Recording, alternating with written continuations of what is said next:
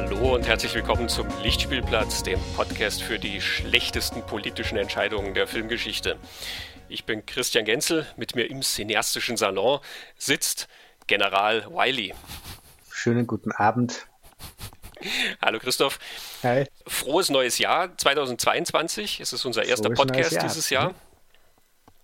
Es werden natürlich ganz, ganz viele tolle auch weiterhin kommen, unter anderem auch einige Themen, die wir letztes Jahr schon angekündigt haben. Mhm. Äh, aber wir sind noch in derselben Staffel ähm, und ähm, haben natürlich auch für dieses Jahr ganz, ganz viele tolle Sachen vorbereitet.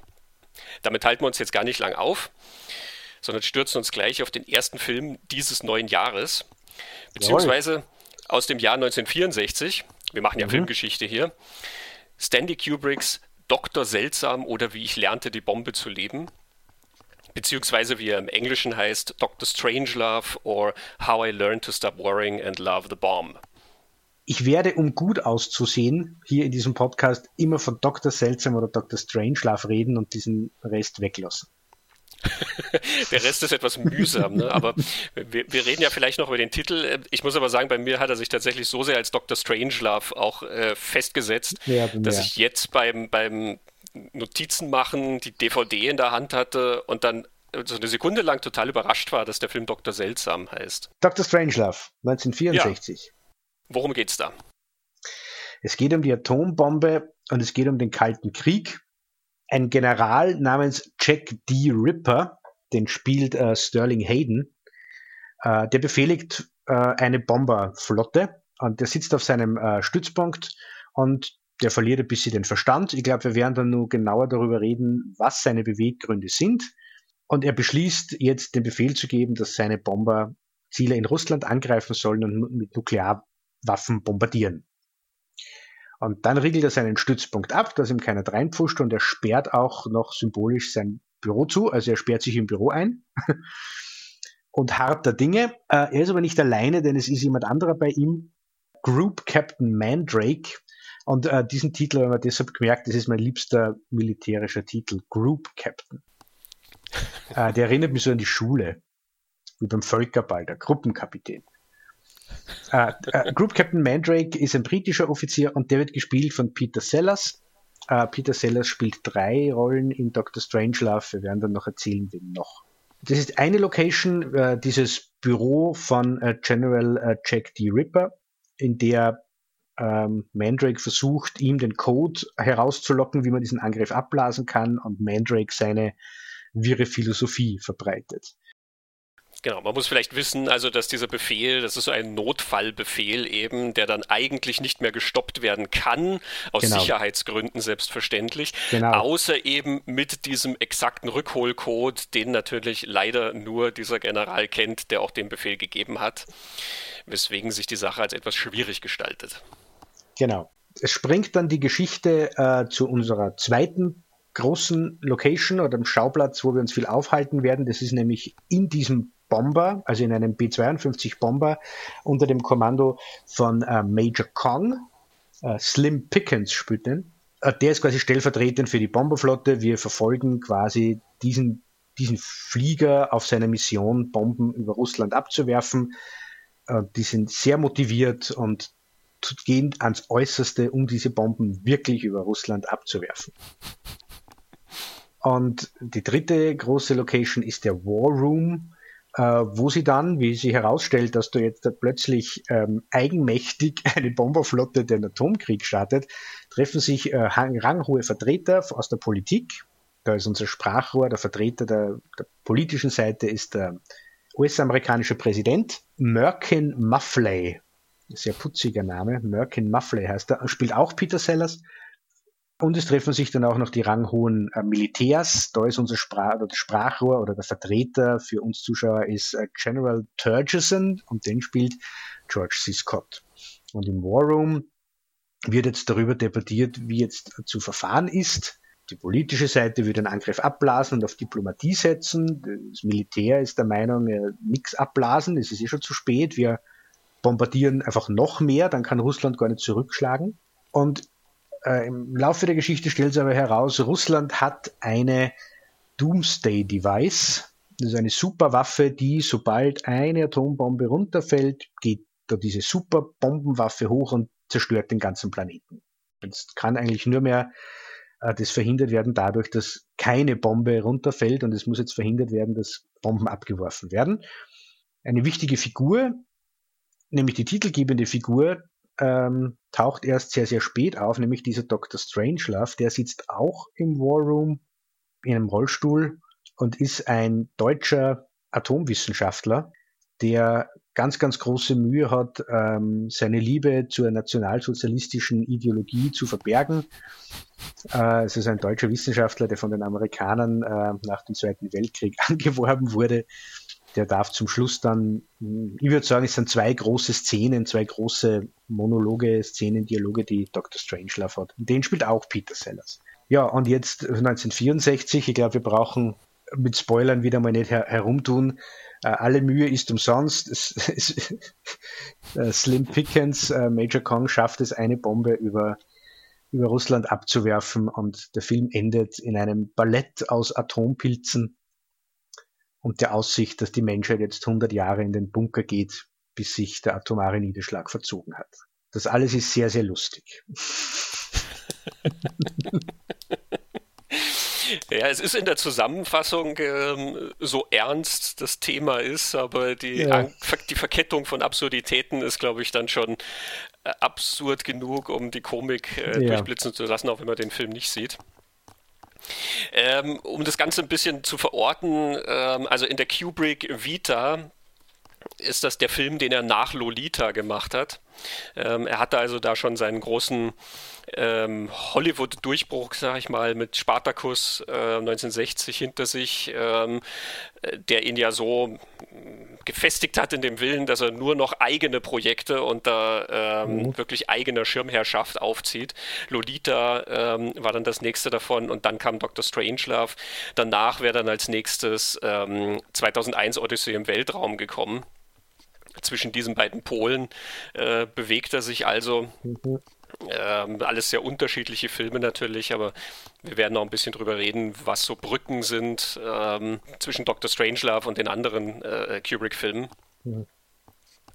Und zeitlich gesehen ähm, muss man natürlich wissen, das ist ein Thema, was wir auch hier schon mal aufgegriffen haben. Unsere Folge 43 war das über den Film Matinee, diese schöne äh, Komödie von Joe Dante, diese Coming-of-Age-Geschichte ähm, über diesen Monsterfilmmacher. Dieser Film hatte im Jahr 1962 gespielt. Da war die Kuba-Raketenkrise, wo also äh, die Welt ganz, ganz knapp äh, vor dem Atomkrieg stand, ähm, weil eben das, die Auseinandersetzung zwischen Amerika und Russland sich so auf seinen Siedepunkt ähm, zubewegte. Das heißt, 1963, als hier Dr. Strangelove gedreht wurde und 1964, als der rauskam, war das also ein ganz, ganz heißes Thema, ähm, diese Möglichkeit des Nuklearkriegs. Das ist eine Zeit, in der Kinder in Schulen tatsächlich lernen, ähm, wie man sich vermeintlich vor dem Atomschlag schützen kann. Ähm, denen wird also beigebracht, wenn dann die Sirenen kommen, dann musst du unter den Tisch äh, dann abtauchen ja, und Hände über den Kopf und so befürchte, es hätte nicht viel gebracht, aber ähm, die Leute wurden quasi so drauf gedrillt. Es wurde ihnen auch quasi nahegelegt, ob sie vielleicht einen Bunker bei sich bauen könnten oder halt äh, Schutzmöglichkeiten sozusagen errichten können und alles. Da war eine ganz, ganz große Anspannung, dass ähm, die Welt also im Besitz von diesen Waffen ist, die sie komplett zerstören kann, also deren Vernichtungskraft einfach so unvorstellbar ist, dass ähm, wenn dieser Krieg ausbrechen könnte, dann die Menschheit auch tatsächlich daran zugrunde gehen könnte. Ja. Natürlich ein sehr bitterer Beigeschmack, den das Ganze hat. Wir sagen, es ist lustig, es ist eine Komödie. Mhm. Er war auch 1964 lustig, ähm, ja. aber er war sicherlich 1964 auch noch äh, sehr viel mehr am Nerv, ähm, wo er Leuten irgendwie draufgedrückt hat. Genau, und Kubrick hat sie ja, wie du eben sagst, das war ein großes Thema in der Zeit, Kubrick hat sie ja äh, offensichtlich mit dieser Idee oder von, von, von diesem thermonuklearen Krieg intensiv auseinandergesetzt. Also ich gelesen und mir Material angeschaut, dass die Rede hätte zwischen 50 und 80 Sachbücher zu diesem Thema damals gelesen. Das hätte ihn total fasziniert. Ähm, ja, Kubrick ist ja ein bisschen obsessiv, wie man wisst. Ähm, aber er hat sich da eingelesen und ähm, kann er kurz auch was vorlesen. Es ist eben Kubrick Archive, das wir immer wieder hernehmen, wenn wir über Kubrick reden, ein Essay drin, den Kubrick 1963 äh, veröffentlicht hat im Films and Filming. Und da sagt er, warum interessieren Dr. Strangelove oder warum will er diese Geschichte erzählen? Und da sagt er, hierbei handelt es sich um das einzige gesellschaftliche Problem, bei dem es keine Möglichkeit gibt, aus Erfahrung klug zu werden. Sollte es jemals zum weltweiten Nuklearkrieg kommen, dann ist höchstwahrscheinlich zu wenig übrig von der Welt, um aus der Erfahrung noch einen Nutzen ziehen zu können. Also durchaus ein sehr dringliches Thema für eine dramaturgische Aufarbeitung. Ja. Und dann kam ja äh, auch gleich ein Roman daher. Ja, der Roman hieß Red Alert, beziehungsweise äh, trägt auch den Titel Two Hours to Doom. Äh, die deutsche Fassung äh, ist sehr schön übersetzt mit bei Rot Alarm. Ähm, jeder Autofahrer wird sich sicherlich sehr gestresst haben äh, angesichts dieses Buches. Und der zeichnet eben exakt diese Geschichte, über die wir da gerade geredet haben beziehungsweise er zeichnet fast diese Geschichte, über die wir mhm. da gerade geredet haben. Denn der Roman ist ernst aufgezogen. Der Roman mhm. erzählt das als ernstes Drama, beziehungsweise als ernsten Thriller, mhm. ähm, über die Möglichkeit eben, dass so eine Verkettung von Umständen dann tatsächlich zur Katastrophe führen kann. Und in der Entwicklung des Projekts war das auch erst einmal als ernstes, äh, dramatisches Projekt äh, geplant. Also Kubrick wollte tatsächlich ja. am Anfang noch keine Komödie draus machen, sondern das ähm, so düster und ernst erzählen, wie das das Buch auch tut. Genau, also ich, ich weiß ja nicht, äh, wie deine Recherchen gelaufen sind. Ich, ich habe zwei Versionen gefunden, wie dann in der Bearbeitung von diesem Red Alert Roman äh, aus dem Drama eine Satire wird. Die eine ist, sie hätten beim Drehbuchschreiben so lange gearbeitet, bis sie in, aufgrund der Müdigkeit zum Blödeln angefangen haben und dann haben sie halt äh, lustige Sachen entwickelt. Das andere ist wieder aus diesem Essay, den ich gerade, äh, was den ich gerade zitiert habe, da schreibt Kubrick, nun ist Dread Alert ein ganz und gar ernster Thriller. Der Einfall, daraus eine Albtraumkomödie zu machen, kam mir erst, als ich daran zu arbeiten begann. Wenn man versuchte, das abstrakte Gerüst etwas mit Leben zu füllen und sich die Szenen in ihrer Gesamtheit vorzustellen, dann fielen zwangsläufig immer mehr Dinge weg, die entweder absurd oder paradox waren, wollte man das Ganze nicht zur Farce werden lassen. Und dennoch entsprachen diese Dinge sehr wohl der Wirklichkeit. Und er führt dann später auch noch auf, dass es genau dieses Paradoxe dann war, dass diese, das, was, was tatsächlich wirklich ist, würde man das dramaturgisch oder dramatisch in einem Film umsetzen, würden sie die Leute kaputt lachen. Und über diese Erfahrung dürfte dann aus dem ernsten Thriller eine, eine Komödie geworden sein. Ja, ist eine interessante Entwicklung. Also er mhm. hat dann den Autor Terry Southern dazu geholt, ähm, der für unter anderem für seinen satirischen Roman Candy äh, bekannt war ähm, wo es sehr viel um Sexualität geht. Der hat unter anderem auch äh, The Magic Christian, das Buch geschrieben, was dann witzigerweise später mit Peter Sellers verfilmt wurde. Ähm, und uns ist er ähm, zumindest ohne dass wir ihn genannt haben, aber filmisch auch schon mal untergekommen. Äh, er hat dann später auch am Skript von Easy Rider mitgeschrieben. Mhm. Äh, wir empfehlen dazu Folge 24, die Outlaws von New Hollywood. Mhm. Zusammen mit Terry Southern ist das also in diese, in diese satirische äh, Richtung dann gewandert. Witzigerweise ist aber fast zeitgleich ein anderer Film entstanden, der das Ganze ernst tatsächlich ernst aufzog, nämlich Failsafe. Das ist eigentlich eine ganz ähnliche Geschichte. Ähm, sie basiert aber auf einem anderen Roman. Äh, der Roman heißt auch Failsafe von Eugene Burdick. Und Sidney Lumet hat das verfilmt. Und zwar mit großer Star Power. Henry Fonda spielt da den Präsidenten, Walter Matthau ist auch dabei. Ähm, und der ist dann wirklich so als ähm, ernster Thriller äh, erzählen, der diese Möglichkeit durchspielt. Die Geschichte, die man hört, ist, dass Kubrick natürlich sehr nervös war, dass da jemand anders am selben Stoff arbeitete und sicherstellen wollte, dass er auch der Erste ist, der mit seiner Fassung reinkommt. Sie haben also dann wohl eine Klage angeleiert gegenüber dem anderen Studio, dass das ja auf demselben Stoff basierte, äh, den sie ja schon verfilmen, also an dem sie sich auch die Rechte geeignet haben. Und das muss wohl auch Wirkung gezeigt haben, weil Failsafe wurde dann so ein bisschen verzögert und ist dann tatsächlich erst später äh, in die Kinos gekommen, zwar auch 1964, aber dann tatsächlich erst so ein Dreivierteljahr später.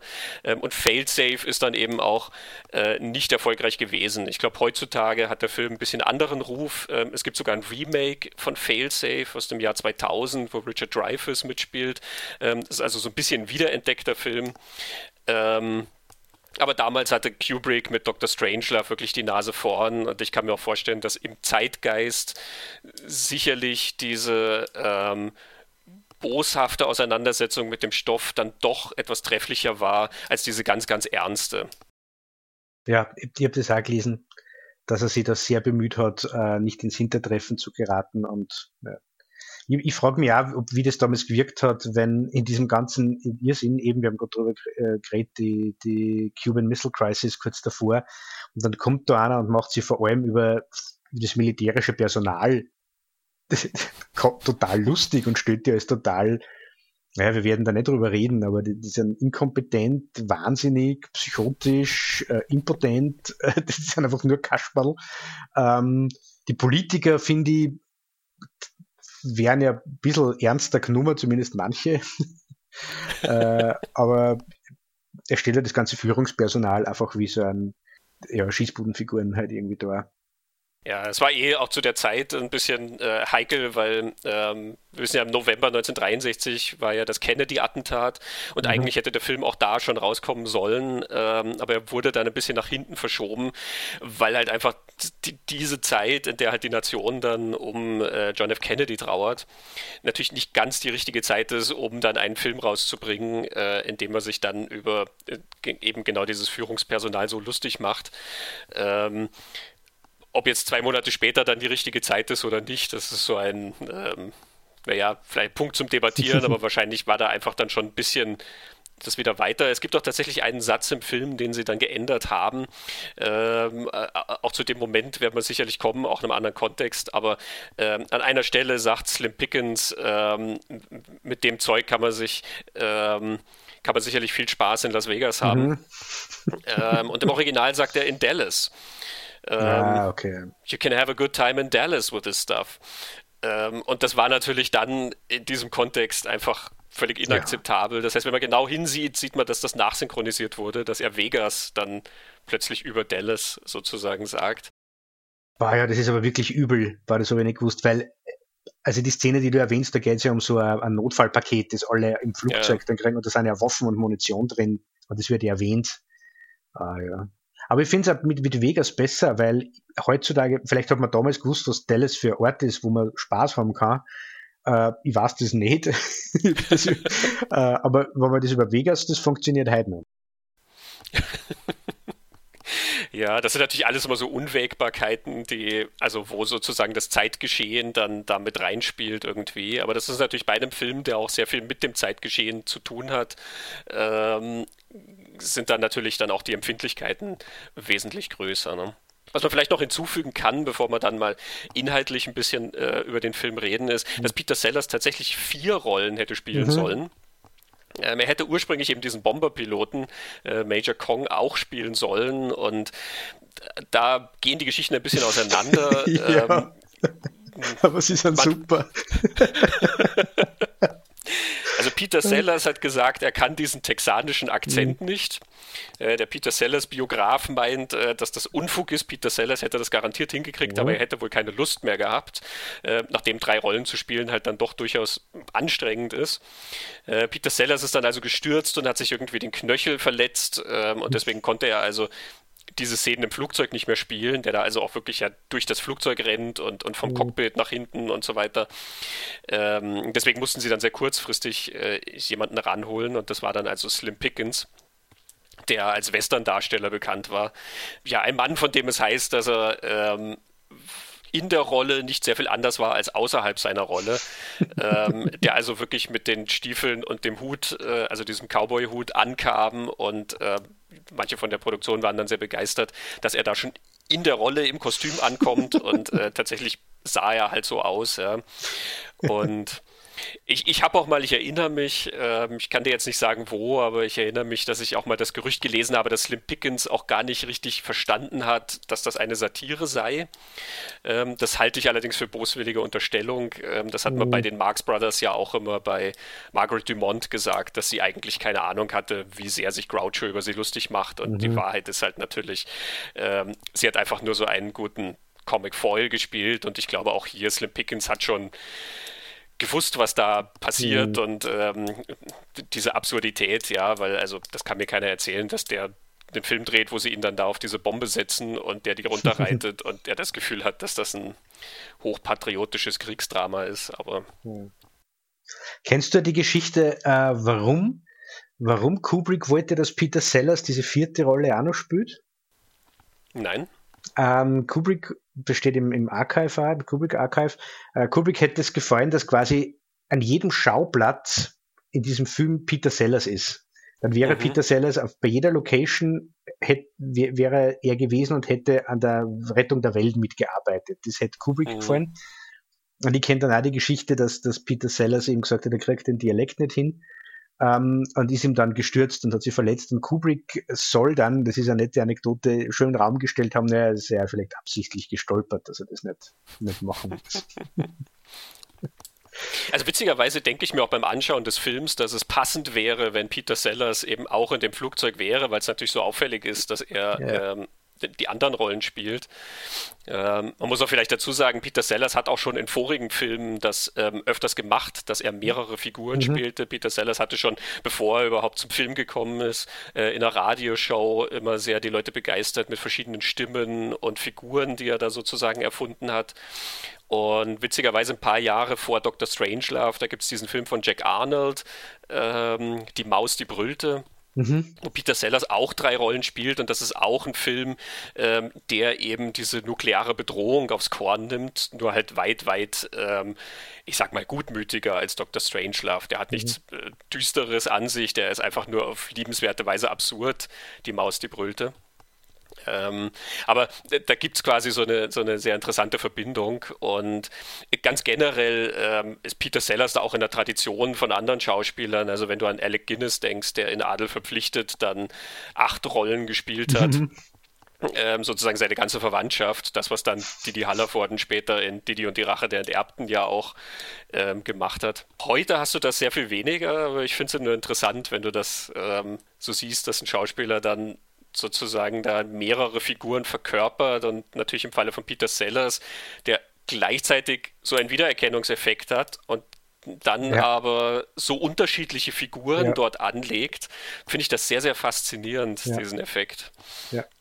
Ich meine, das jetzt auch bei Strangelove doch, dass das total faszinierend ist, dass man sich das anschaut und einerseits natürlich immer weiß, das ist der gleiche Schauspieler und es stört überhaupt nicht und lenkt überhaupt nicht ab es funktioniert total, weil diese drei Figuren so klar sind, die er, die er spielt. Man ist einer sehr unterschiedlich, wie er es macht, natürlich. Ja, sehe ich das genauso. Das ist faszinierend. Sellers ist faszinierend.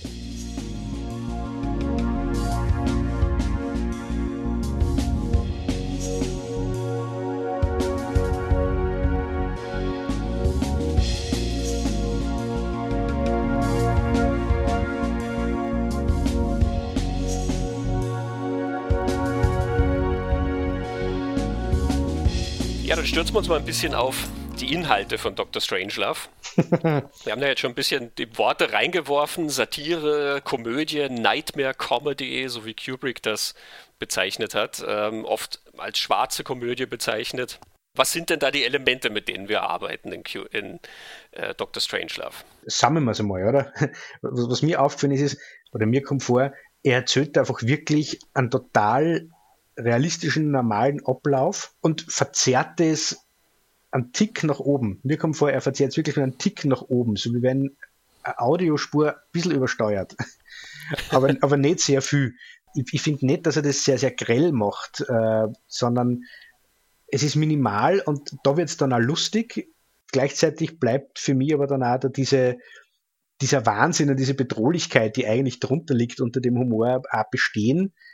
Er macht da dass er sehr lang, finde ich, in Szenen immer wieder eigentlich am ganz normalen Ablauf zuschaut und dann kommt ein Satz oder eine Geste oder ein Moment, der das total bricht.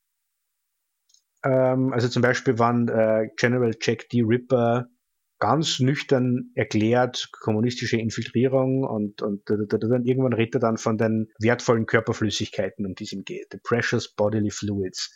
Äh, man, man denkt, was war denn, habe ich das jetzt richtig gehört? So.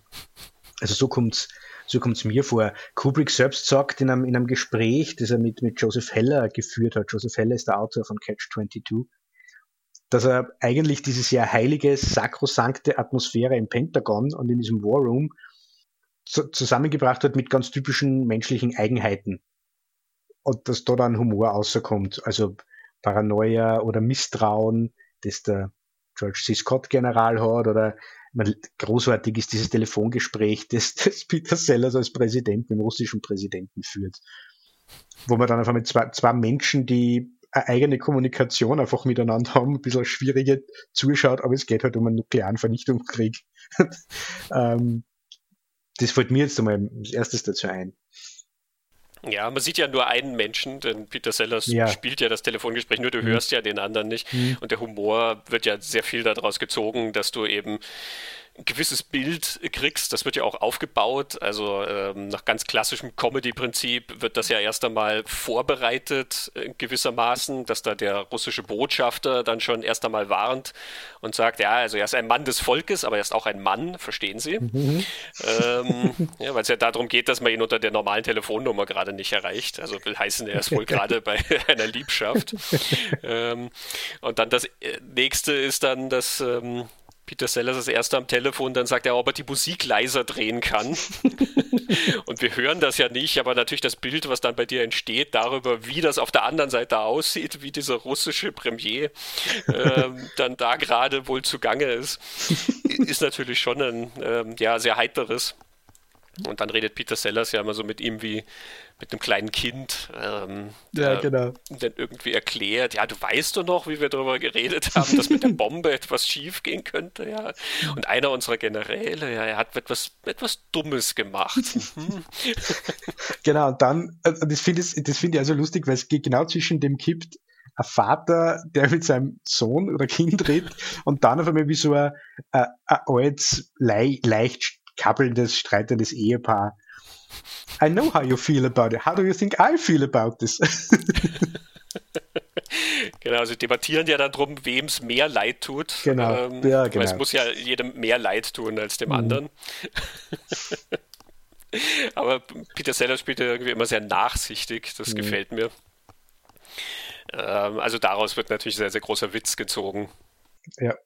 Ich, ich finde da in der, in der anderen Location, also mit, äh, mit, mit dem General Ripper und Mandrake, also wo auch äh, Sellers dabei ist, wo sich Sellers ja die ganze Zeit äh, sehr kontrollieren muss. Also diesen Mandrake, den er da spielt, der erkennt relativ schnell, dass er mit einem völlig Wahnsinnigen jetzt im Büro eingesperrt ist und er dem irgendwie diesen Code abluchsen muss, ähm, weil sonst die Welt untergeht.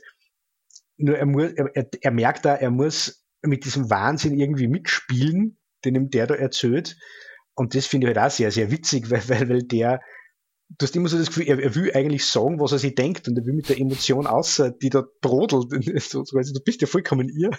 Aber er muss ihm, er muss ihm halt immer wieder zustimmen, ähm, yes, Sir, yes, Sir. Und das finde ich, oder er, wie er dieses Kaugummi, ist es ein Kaugummipapier, das er zusammenfaltet mhm. vor lauter Nervosität. wo, wo, er sehr ruhig ist und man merkt nur an seinen Fingern, dass er fast zerreißt. Und dazu kommt halt auch, dass, ähm, dass Sterling Hayden diesen Jack the Ripper ja auch ganz straight spielt. Also der spielt den ja nicht als, als Mad Scientist oder, oder als völlig wirren Kriegstreiber, sondern als ganz nüchternen, logischen, völlig überlegt, nüchtern, ruhig, erklärt es auch ganz, ganz ruhig. Und man muss ihm zuhören, um zu merken, der spinnt. Ja, also äh, ich, ich denke auch da, dass das Comedy-Prinzip ist ja immer das, dass ähm, Sachen mit ernstem Gesicht erzählt werden. Ja. Ähm, schon Molière hat ja gesagt, die besten Komödien erzählt man mit ernstem Gesicht. Ähm, das heißt, der Film lässt sich dann halt ja in vielen Szenen immer die Zeit sozusagen, um etwas aufzubauen, mhm. um dann mit diesem Trumpf zu kommen. Ne? Eben diese Monolog von Sterling Hayden, der ähm, klingt wie halt ein General, vielleicht sehr martialisch redet und mhm. dann kommt dieser Twist zum Schluss, der das halt ins Lächerliche zieht. Mhm. Ähm, in vielen anderen Momenten hast du das auch. Wir hatten dieses Ding von Slim Pickens erzählt, dieses Survival-Kit, was er durchgeht, ja, was genau. da alles drin ist. Und das mhm. sind ja alles Sachen, die Sinn machen. Ähm, die, die, kriegen dann im Flugzeug, packen die dann alle ihr Überlebenspack aus und dann haben sie da drin eben Waffen und Munition und ähm, ge gewisse Dinge, die man zum Überleben braucht. Und dann kommen hinten so ein paar Elemente, da sind dann Lippenstift und Netzstrümpfe und Kaugummi drin. Ja, neun Packungen und, Kaugummi. Sehr präzise dann nämlich auch noch darin, was genau. Ähm, und dann sagt er eben, ja, ja, damit kann man eine schöne Zeit in Vegas haben. Ähm, und auch da, es, es ist sozusagen ja ernst aufgezogen und dann kippt es im letzten Moment ähm, und du fragst dich dann natürlich, du wirst so zurückgelassen mit dieser Überlegung, was genau machen diese Soldaten mit Lippenstift und äh, Netzstrümpfen? Was, was, in welcher Situation würden die die brauchen irgendwie? Aber weil es natürlich auch ernst erzählt ist, ähm, behält der Film sozusagen dieses Pokerface dann mhm. über weite Strecken halt dann auch immer bei. Ne? Ich würde jetzt allerdings gar nicht so zustimmen, dass er irgendwie so normal die ganze Zeit wirkt, weil ich finde, er ist die ganze Zeit ja schon so. Also, ich sage mal, dieses Verzerrte, was er hat, findet ja auf anderen Ebenen statt. Sagen wir es mal so. Und eins davon ist ja diese Sexualisierung, die sich durch den kompletten ja. Film zieht und die von der vom ersten Moment an da ist ja. und die also sozusagen ja einen Kontext für alles setzt, was folgt, ähm, so dass ich sozusagen das, was kommt, ja nicht für, nie für bare Münze nehme, sondern immer weiß, dass da noch eine zusätzliche Ebene sozusagen dran ist. Und diese Sexualisierung beginnt ja im Film damit, dass du wunderschöne Luftaufnahmen siehst äh, von diesen zwei Flugzeugen. Ähm, das eine wird dann also in der Luft betankt und das äh, zu romantischer Musik mhm. siehst du dann also wieder dieser Einfüllstutzen dann bei dem anderen Flugzeug ins, äh, ins Loch geht und die beiden Flugzeuge kopulieren dann da also irgendwie in der Luft, sehr romantisch. ja, genau, das ist, es, es zieht sie wirklich als Thema durch. Also so wie General Turchison eingeführt wird, da taucht dann die einzige Frau, die in dem Film mitspielt, auf einmal auf. Das ist seine Sekretärin, aber auch Geliebte, die im Bikini am Bett liegt und einen Telefonanruf entgegennimmt. Der wird mit Sexualität eingeführt. Der General Ripper wird, also der heißt Jack D. Ripper. Der, der heißt wie einer der berühmtesten Sexualtriebtäter oder hatte man zumindest lange gedacht, dass das bei Jack the Ripper die Rolle, Rolle gespielt hat. Ähm, und der dann auch von, am Ende des Films von eigentlich Potenzproblemen berichtet, die aber anders interpretiert.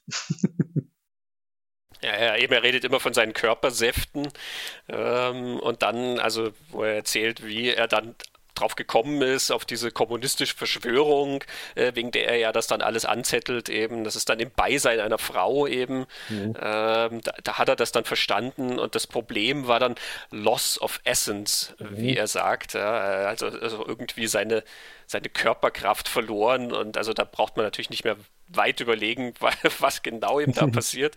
er erklärt natürlich, dass er Frauen das äh, jetzt verweigert, seine ja. Körperkraft ne? ähm, zur Sicherheit. Ja, genau. Über einen russischen Präsidenten haben wir schon geredet, der im Bordell oder bei einer Geliebten ist, in dem Moment, wo man anruft, also wo auch gleich mal darauf hingewiesen wird, also ein Mann mit männlichen Bedürfnissen. Und es endet ja sogar mit dem, also die Welt geht unter, die Menschen müssen in den Bunker und Dr. Strangelove erklärt dann, also zu ihm kommen wir hin und zu Dr. Strangelove, aber dann die, die Freuden des Bunkerlebens, wo auf einen Mann zehn Frauen kommen, um danach die Menschheit wieder hochzuzüchten und das interessiert ja dann General Turchison, der mit seiner Sekretärin da eingeführt wurde, auch gleich sehr, sehr diese, diese Ratio, so 10 zu 1, das findet er sehr spannend. ja, er schaut sehr mhm. fasziniert zu.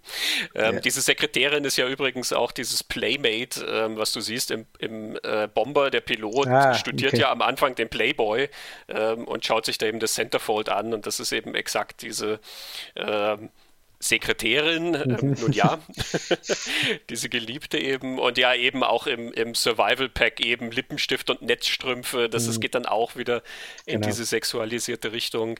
Ähm, äh, auch die Namen, du hast Jack the Ripper erwähnt, mhm. ähm, Präsident ähm, Merkin Muffley.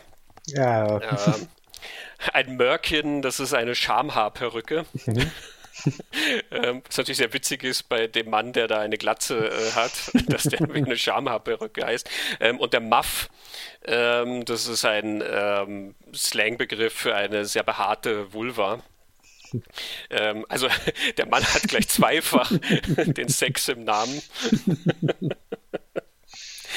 Was ich interessant finde, was dann damit einhergeht, ist ja, ähm, es geht ja da so viel um Männlichkeit. Ja? Eben, ja. es gibt nur eine Frau, ähm, die, diese Sekretärin, ansonsten sind das alles Männer und da es so um Sexualität geht, geht es auch so viel um Männlichkeit. Mhm. Jack the Ripper hat diese erigierte Zigarre immer mhm. im Mund und äh, später rüstet er dann auf auf dieses Gewehr, was, mhm. was natürlich noch größer ragt und zum Schluss Slim Pickens reitet auf diesem dieser Bombe dann ähm, dem Erdboden entgegen und das mhm. ist wie so ein gigantischer Penis, den er da mhm. zwischen den, zwischen den Beinen hat.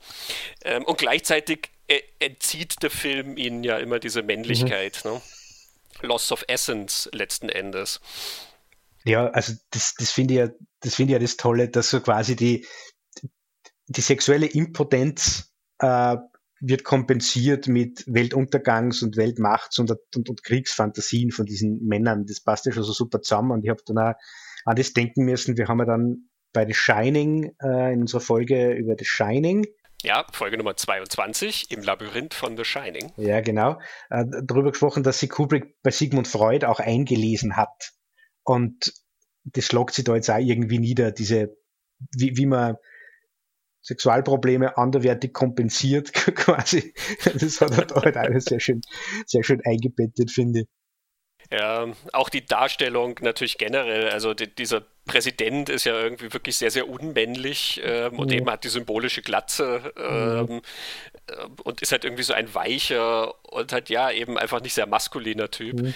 Und der Dr. Strangelove, der dann auftaucht, der ist dann mhm. auch, er sitzt im Rollstuhl, ist also auch symbolisch dann als impotent gezeichnet, zumal er dann noch diesen künstlichen Arm hat oder was immer mit diesem Arm los ist, ähm, den er ja nicht unter Kontrolle hat, der mhm. dann immer hochschnellt, um den Hitlergruß ähm, mhm. in die Welt rauszuschicken. Äh, mit dem er dann kämpft und dann hängt er ja auch wirklich noch so äh, immer absurde in diesem Rollstuhl umher, ja. Also auch da wird ihm ja immer, immer mehr von dieser Männlichkeit letzten Endes genommen. Ich finde, Sellers gibt dem Affen da halt sehr Zucker als Dr. Strangelove. die, die, die Performance wirkt dann für mich auch ein bisschen fast entkoppelt vom Rest. Als, als hätte mm. als hätte Kubrick bei allen anderen so einen, einen Plan gehabt und, und einen Tonfall in, innerhalb dem, dem sie sich bewegen können oder am Range. Und dann hat er gesagt, okay, Dr. Strangelove, Peter Sellers, mach. Und ich filme das, was du da machst. das ist, der ist, also der ist, finde ich, eine sehr, sehr grelle Parodie von, das ist eine total künstliche Figur, finde ich. Ja, ja, also schon allein der Akzent, mit dem er redet und dann eben dieses Gehampel und äh, klar, also da geht der Film dann wirklich sehr, sehr über Bord. Witzigerweise im, im Bonusmaterial erfährt man das ein bisschen, also Peter Sellers hätte auch diesen Präsidenten äh, lustiger gespielt, also die Erstversion wäre die auch gewesen, dass dieser Präsident äh, an einem Schnupfen leidet und dann halt wirklich die ganze Zeit immer sich in die Nase schneuzen muss und ähm, da so rumschnieft äh, während dieser ganzen Zeit. Und Kubrick hat ihm dann gesagt, nein, also diese Figur ist quasi die eine, die versteht, was da passiert, mhm. die quasi den Ernst der Lage versteht, ja, und deswegen muss der mhm. straight gespielt werden. Mhm. George C. Scott dagegen, der ja teilweise auch ziemlich aufdreht, ähm, mit dem, wie begeistert er dann über seine Jungs ist. Also selbst wenn das bedeutet leider, dass die Welt dabei vernichtet wird, aber er ist sehr mhm. stolz auf seine Bomberpiloten. Mhm. ähm, der dreht ja auch wirklich, wirklich auf. Und George C. Scott zum Beispiel muss relativ unglücklich gewesen sein mit dem Film, weil der hat den auch ernster gespielt und Kubrick hat den dann, so heißt es im Bonusmaterial, immer so ein wenig manipuliert, dass er mir gesagt hat, ja, das spielen wir jetzt mal normal. Und jetzt spiel mal eins, wo du quasi sehr, sehr groß alles machst und dann gehen wir mhm. quasi wieder zurück. Ja, das ist äh, sowas, was du mit Schauspielern so ein bisschen machst, um die mhm. Energie hoch zu pushen, um so ein bisschen mehr rauszuholen aus dem, was sie haben, dass du ihnen halt quasi sagst, sie sollen einmal wirklich über drüber spielen. Ähm, und offenbar hat Kubrick dann aber diese Sequenzen genommen, also diese mhm. Takes, wo Scott sehr über drüber gespielt hat. Mhm. Bis gegen Scott dann wohl auch hinterher gesagt haben muss, das ist nicht meine Performance in dem mhm. Film. Ähm, es ist schade natürlich, dass er so sieht, weil er ist großartig in dieser mhm. Performance. Ja, total. Es gibt einen sehr interessanten Text von Roger Ebert, ähm, Roger Ebert hat, glaube ich, zwei Texte über Dr. Strangelove geschrieben und er hat auch einen Nachruf auf George C. Scott, wie der verstorben ist, geschrieben. Mhm. Und ich weiß jetzt nicht mehr genau, in welchem er das erwähnt, aber es, es ist der Text, in dem er sagt, er hat Dr. Strangelove jetzt schon mehrere Male gesehen, also ist das sicher nicht sein Text von damals. Und da geht er recht lang auf die, die Mimik von George C. Scott ein und sagt, er hat den Film schon so oft gesehen und beim letzten Mal ist ihm erst aufgefallen, wie viel Scott mit, mit der Mimik macht, um das zu kommentieren, was er sagt oder was da passiert. Und das findet Ebert dann wirklich großartig. Und ich, wie ich das gelesen habe, habe ich mich sehr daran erinnert. Ich glaube, ich weiß, was er meint, weil ich finde das auch mhm.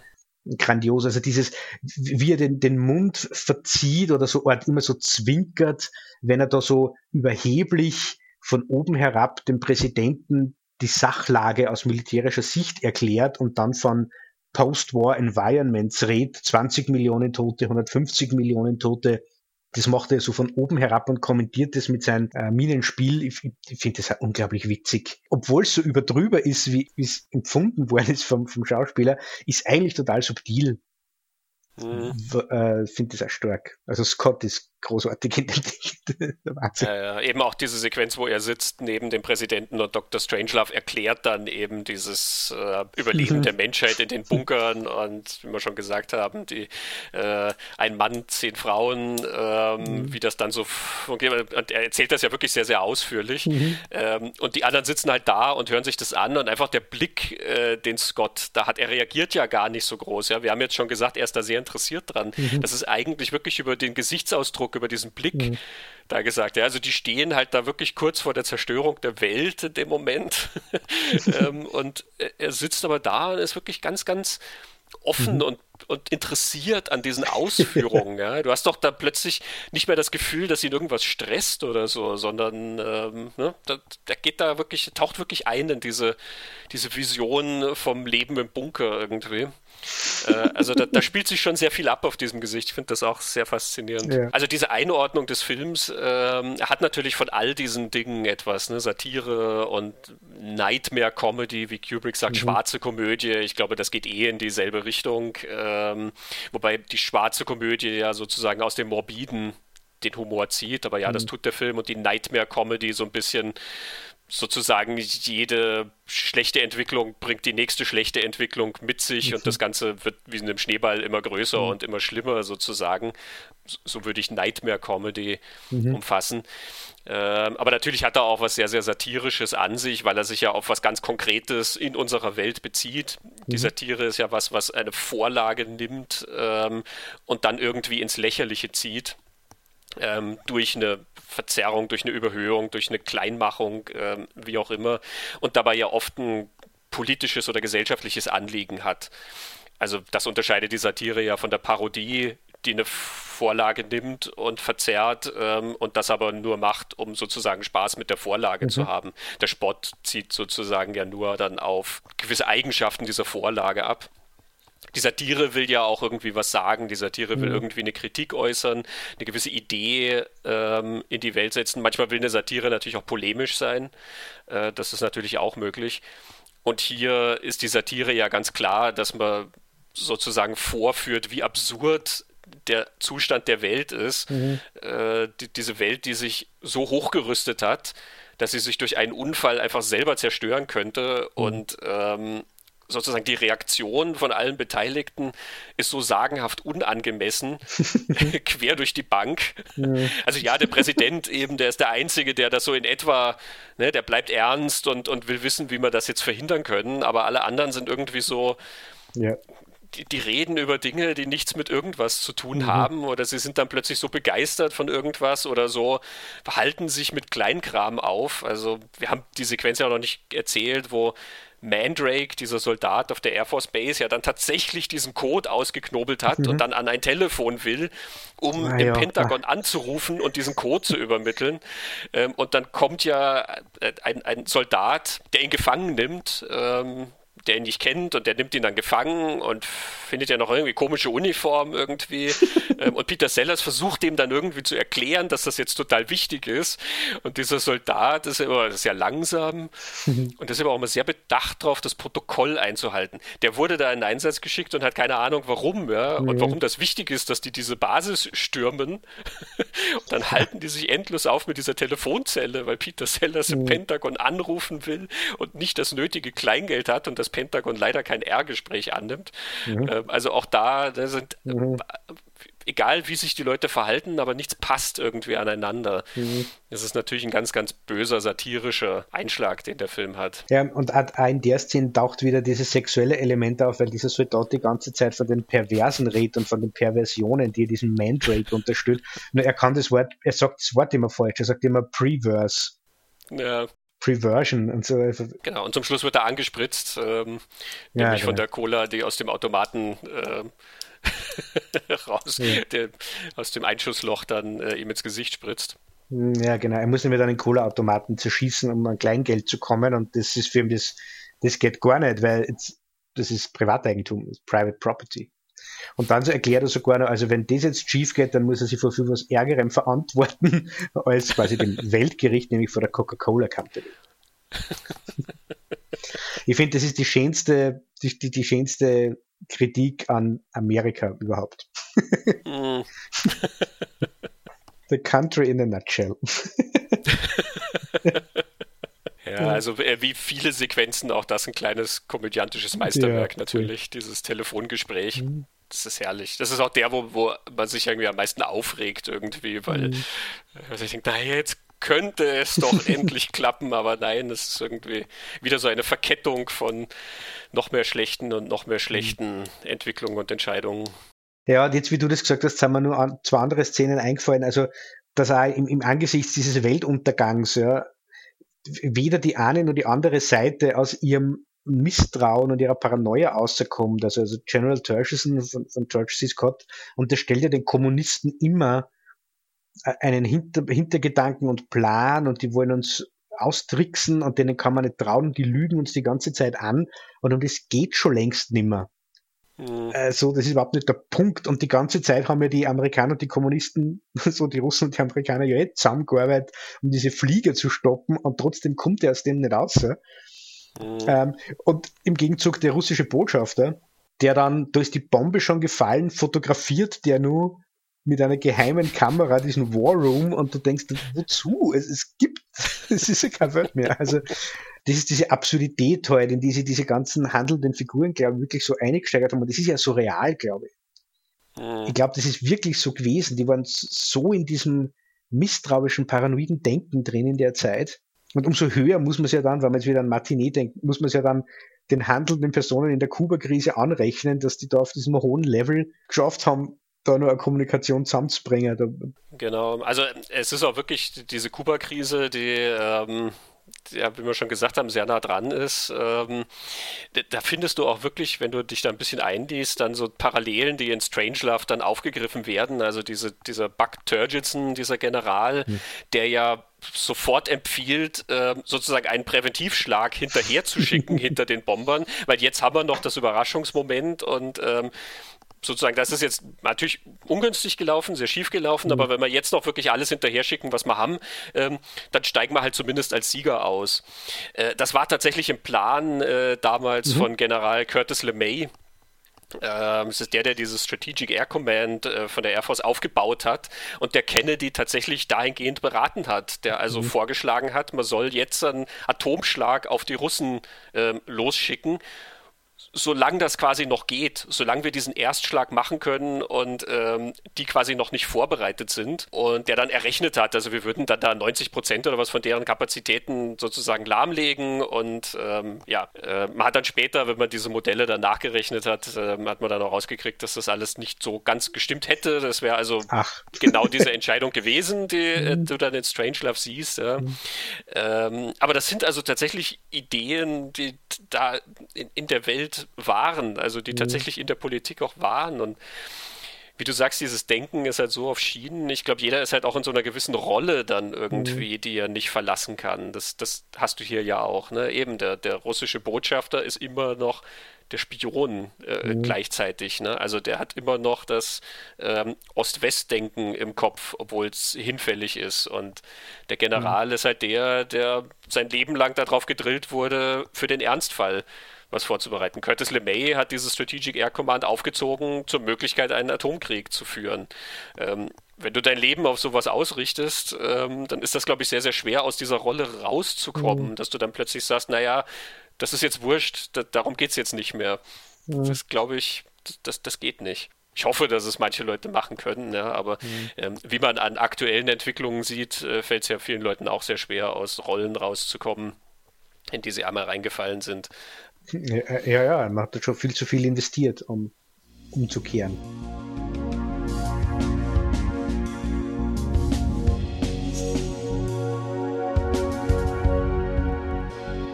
Reden wir mal ein bisschen über die Inszenierung von ähm, Dr. Seltsam.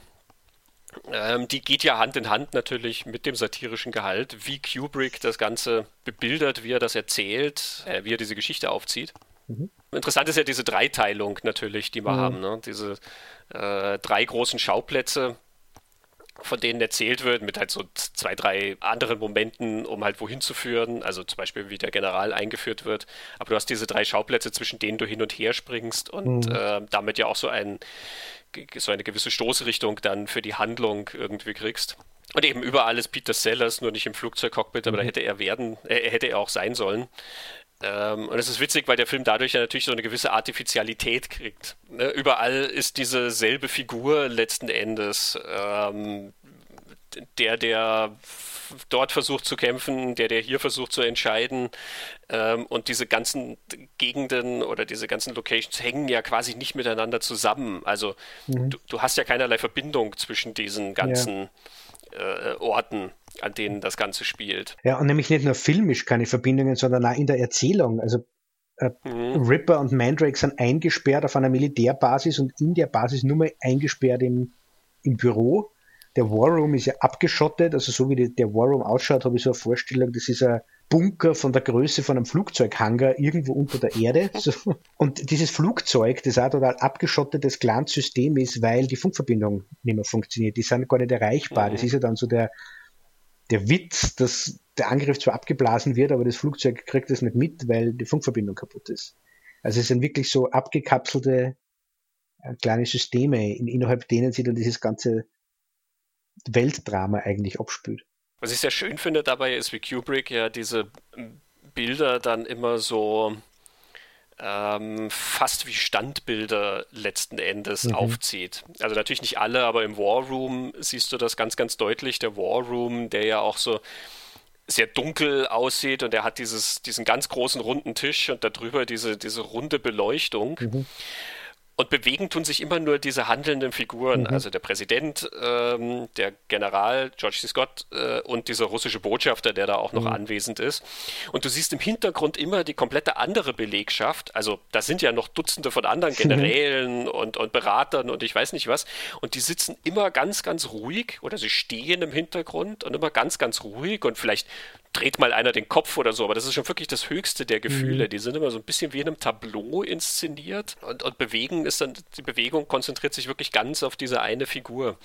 Also auch mhm. dadurch ist es natürlich sehr, sehr künstlich irgendwie. Ne? Die sind nicht aufgebracht oder, oder reden mal untereinander irgendwas oder notieren irgendwelche Sachen mit oder, oder mhm.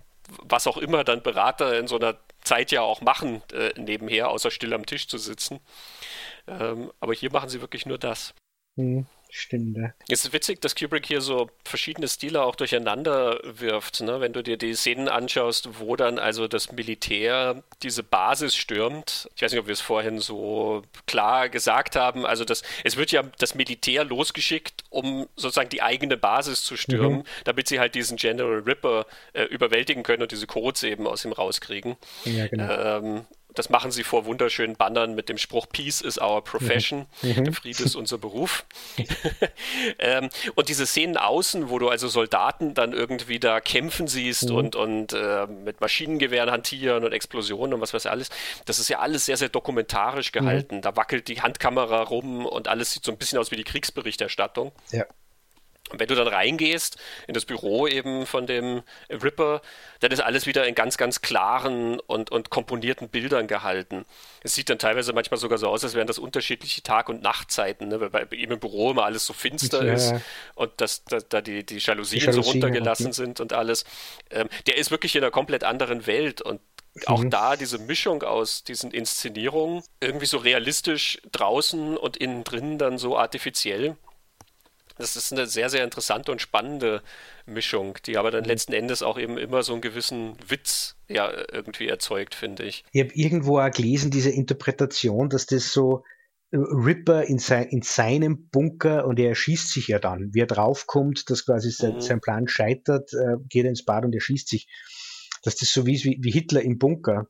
Rundherum bricht mhm. Berlin zusammen, Häuserkampf in Berlin und wenn wir uns jetzt an dem, so wie Hirschspiegel, das in der Untergang inszeniert. Er inszeniert das ja so, der hat die Szenen im, im Bunker, wo Hitler und, und Goebbels und so sitzen und diese Besprechungen haben. Und dann schneidet er immer wieder nach draußen, was in Berlin gerade passiert. Also so, um zu zeigen, die Entscheidungen, die da unten im Bunker getroffen werden, was, was bedeuten denn die in der Wirklichkeit für, für die Menschen? Das ist, glaube ich, das, was er da machen will. Und das ist mir dann eingefallen, wie ich gelesen habe, dass es eine Interpretation gibt, dass quasi mit, mit, mit, mit Ripper AfDs angespielt wird. Der, der verkriecht sie in, in seinem dunklen Bunker und er schießt sie dann halt in dem Moment, wo er merkt, er kommt nicht mehr aus.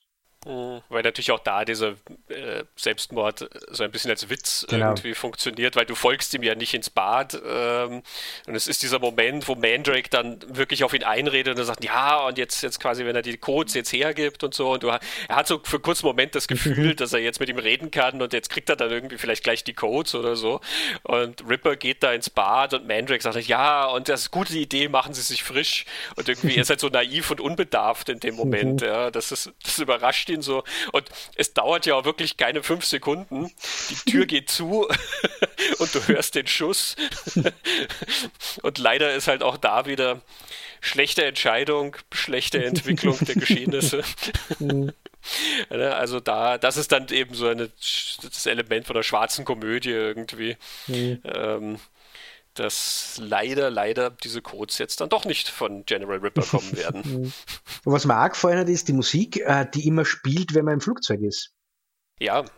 Das ist sehr hübsch. Das ist also ein Militär, also es ist ein Marschtrommel und drüber ist, glaube ich, so ein Kriegsheimkehrerlied, ist das, glaube ich, oder? Äh, das ist äh, When Johnny Comes Marching Home. Das ist ein Lied aus der Sezessionszeit, also aus diesen Sezessionskriegen. Äh, When Johnny Comes Marching Home again, hurrah, hurrah. Mhm, ja, Dieses Lied, was immer spielt. Mhm. Genau, äh, das spielt ja wirklich permanent, wenn du in diesem Flugzeug bist. Äh, der Witz natürlich hier so ein bisschen um die Ecke gedacht, aber when Johnny comes marching home, diese Jungs sind natürlich auf einer Selbstmordmission, wenn die da mhm. ihre Atombombe abwerfen. Also das heißt, da wird niemand nach Hause marschieren äh, mhm. zum Schluss von diesem Einsatz. Aber es wird sehr penetrant gespielt, weil sie sind ja auch wirklich sehr überzeugte Patrioten, mhm. die unbedingt ihre Ladung da abwerfen müssen. Ja, ich habe noch ähm, ein bisschen was Allgemeineres über die Arbeitsweise von, von Stanley Kubrick, also wie, wie er erklärt, wie er Stoff angeht und ausarbeitet. Das bezieht er dann im Endeffekt zwar auf, auf Dr. Strangelove, aber ich finde es ja interessant, das auf, auf alle seine Filme sich, sich anzuschauen. Das ist auch aus diesem Essay, den ich anfangs erwähnt habe. Er sagt, ich arbeite so hart ich nur kann am Drehbuch, verbringe normalerweise ein halbes, manchmal sogar ein ganzes Jahr damit. Aber ich merke immer wieder, wenn man erst einmal mit den Dreharbeiten begonnen hat, dass dann Einfälle entstehen, die beim Schreiben einfach nicht in den Blick kamen. Bestimmte Dinge werden klar, die man für unklar hielt und umgekehrt. Wenn man sich im Drehbuchstadium schon den visuellen Aufbau einer Szene überlegt, verliert man leicht ein Gespür für deren Potenzial und engt die Szene von vornherein ein. Ich halte es für effektiver, wenn man eine möglichst interessante und glaubwürdige Handlung in Gang bringt, um der Szene Halt zu geben und erst dann überlegt, wie man das Ganze fotografisch interessant umsetzen kann. Es gibt nichts Schlimmeres, als willkürlich irgendeinen visuellen Gag aufzuziehen, der nicht wirklich in die Szene gehört. Und er führt dann recht genau aus, wie es was seine Philosophie bezüglich Studioaufnahmen und Außenaufnahmen ist. Und das führt er so genau aus, dass fast ein bisschen witzig wird, weil Kubrick als dieser sehr kontrollierende Regisseur gilt und er argumentiert dann schon sehr stark in die Richtung, dass Studioaufnahmen einfach das Beste sind, aber deshalb, weil die Schauspieler da weniger abgelenkt sind und konzentrierter eine Performance liefern können, aber er erklärt dann, es geht halt um die Atmosphäre. Und wenn die Atmosphäre, die man einfangen will, ist, äh, wie ist der Piccadilly Circus beim Rugby-Spiel England gegen Schottland, ist vielleicht gut, wenn man auf den echten Piccadilly Circus geht. Aber wenn man andere Dinge einfangen will, äh, ist wahrscheinlich das Studio besser. Und er erzählt dann weiter, äh, da kommen wir jetzt zu dem, was mich so fasziniert hat. Äh, Kubrick ist ja sehr berühmt, finde ich, für seine Bilder, wie, wie das dann ausschaut. Und zu dem kommt er jetzt und da sagt er, meine Vorbildung als Fotograf erleichtert es mir ungeheuer, in letzter Minute einen interessanten Weg für eine Aufnahme zu finden und mir keine Sorgen darüber machen zu müssen, wie ich eine Szene im Einzelnen umsetze. Läuft eine Szene bei den Proben gut und sieht interessant aus, findet sich auch eine angemessene Möglichkeit, sie auf die Leinwand zu bringen. Äh, das Wichtigste ist nur, nicht zu früh an die Kamera zu denken, dann nämlich hört man oft auf, sich auf das Geschehen zu konzentrieren und macht sich stattdessen Gedanken darüber, wie jemand von einer Stelle zur anderen kommt und was danach passiert. Also arbeitet man erst einmal am Inhalt der Szene und denkt dann darüber nach, wie man sie aufnimmt. Sagt dann, einzige Ausnahme sind Actionsequenzen, da muss man es genau umgekehrt machen. Hm. Und dann kommt er wieder zu den Szenen, in denen, ähm, in denen es um das psychologische Moment geht und wo der Dialog wichtig ist. Da muss die Darstellung und die glaubwürdige Aufführung vor jeglicher Überlegung zur Art der filmischen Umsetzung Vorrang haben. Und dann verfügt man über ein gelungenes Bühnenbild, gibt es beinahe unendlich viele Möglichkeiten für interessante Bilder. Es ist zum Beispiel äußerst schwierig, innerhalb der Kulissen des für Dr. Seltsam errichteten War Room eine Einstellung zu drehen, die nicht auf die eine oder andere Weise bemerkenswert wäre. Ja, äh, Ken Adam hat diese schöne Kulisse entworfen mhm. äh, vom War Room, mhm. ähm, die so überzeugend ist. Diese, dieser War Room, der Kriegsraum, hat sich so eingeprägt bei den Zuschauern, dass Ronald Reagan ja beim Amtsantritt ja. damals den War Room sehen wollte und dann äh, sehr perplex war, dass es das in Wirklichkeit überhaupt nicht gibt. Mhm. Und Ken Adam ist ja dann auch bekannt geworden, äh, auch um diese Zeitraum mit seinen ganzen Bauten für die James Bond-Filme unter anderem die ja auch diese ganz großen ähm, Hallen und, und sehr, sehr spezifischen Sets haben. Also vor allen Dingen äh, diese Festungen, die die Bösewichter dann beziehen. Also das fängt schon bei Dr. No an, diese eine kalte Raum, wo Professor Dent dann reingeht, um Rechenschaft abzulegen. Das ist das, wo er dann die Spinne mitnimmt. Und das ist ja einfach eigentlich nur ein leerer Raum und der hat oben dieses Loch, durch das das Licht geht. Und das ist aber durch so ein Gitter und dann fällt das Licht quasi so schief rein. Und das hat also wirklich dann so einen fast expressionistischen Touch dieser leere Raum eben, wo nur ein Stuhl drin ist. Dent mhm. hockt sich dann auf diesen Stuhl und dort sitzt er und muss sich vor Dr. No verantworten, den man zu dem Zeitpunkt noch nicht sieht. Also Ken Adam hat wirklich, ein, ein finde ich, ein sehr, sehr gutes mhm. Auge für diese ganz, ganz spannenden Locations, die sich auch so einprägen und die auch irgendwie was erzählen über diese mhm. Umgebung. Auch auf erhöhte Weise natürlich. Ähm, aber die, das Einfangen, wie diese Figuren sich da irgendwie fühlen oder was die da machen. Ja, der Boden im War Room äh, ist ja spiegelglatt, also der glänzt, der ist poliert reflektiert äh, jedes Licht und um das so zu halten, haben die alle Filzpantoffeln, Filzschlapfen anziehen müssen, damit das nicht schmutzig wird. Ich finde das, was Kubrick da erzählt, ja total interessant. Es dockt mich ein bisschen an an das, was wir ja über, ähm, über Kubrick schon in Ice White Shut, ich glaube, es war in Ice White Shut, in unserer Folge über Ice White Shut, dass wir der Meinung waren, Kubrick macht sich sehr viele Gedanken. Oder war es in unserer Folge über AI? Ich weiß nicht mehr genau. Kubrick macht sich sehr viele Gedanken über, über die, die Figuren und die Handlung und psychologischen Motivationen und, und, und, und Bedingungen, obwohl er immer so als so kühl und distanziert beschrieben wird. Und das passt irgendwie zu dem, was er da erzählt, was ihm wichtig ist. Und für mich war es jetzt da so ein bisschen die Antwort auf eines der großen Kubrick-Geheimnisse. Warum schaut das alles so beeindruckend, super toll und eindrücklicher aus? Also der hat so viele Bilder geschaffen, die man nie vergisst. Und die Antwort für mich ist jetzt, er weiß es selbst nicht, er kann es halt.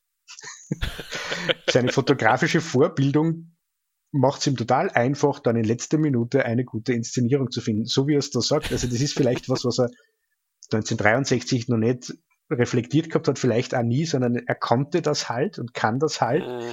und denkt nicht viel drüber nach. Das ist nie ein Problem für ihn, offensichtlich.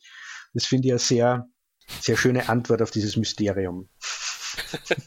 naja, wie es ja oft der Fall ist, ne, dass ja. man ähm, ein bestimmtes Talent halt einfach, dass man irgendwie hat und das gar nicht groß erklären kann, sondern man kann das einfach. Der hat halt ein, eine visuelle Begabung, ähm, Du hast jetzt ja. diese fotografische Vorgeschichte erzählt. Er hat ja als äh, Fotojournalist am Anfang gearbeitet mhm. und ich finde, das schlägt sich dann auch oft in Inszenierungen wieder. Also eben gerade diese dokumentarischen Sequenzen da von den Soldaten, die da irgendwie anrücken. Ich glaube, da ist, ist schon eine Verbindung dann auch bemerkbar und vielleicht ist er auch bemerkbar in dem etwas beobachtenden Blick, den er oft hat. Mhm. Also, dass er quasi seine, seine Geschichten immer so ein bisschen auch wie so ein Versuchsarrangement dann erzählt. Ne? Und ähm, egal, ob das dann die, die Leute, also diese ganzen Figuren im Radwerk von Dr. Strangelove sind oder ob das diese isolierte Familie in The Shining ist ähm, oder ob das die Soldaten sind, die ausgebildet werden in Full Metal Jacket, aber er hat immer wie so ein Versuchslabor irgendwie und blickt so ein bisschen da drauf irgendwie, was da passieren wird.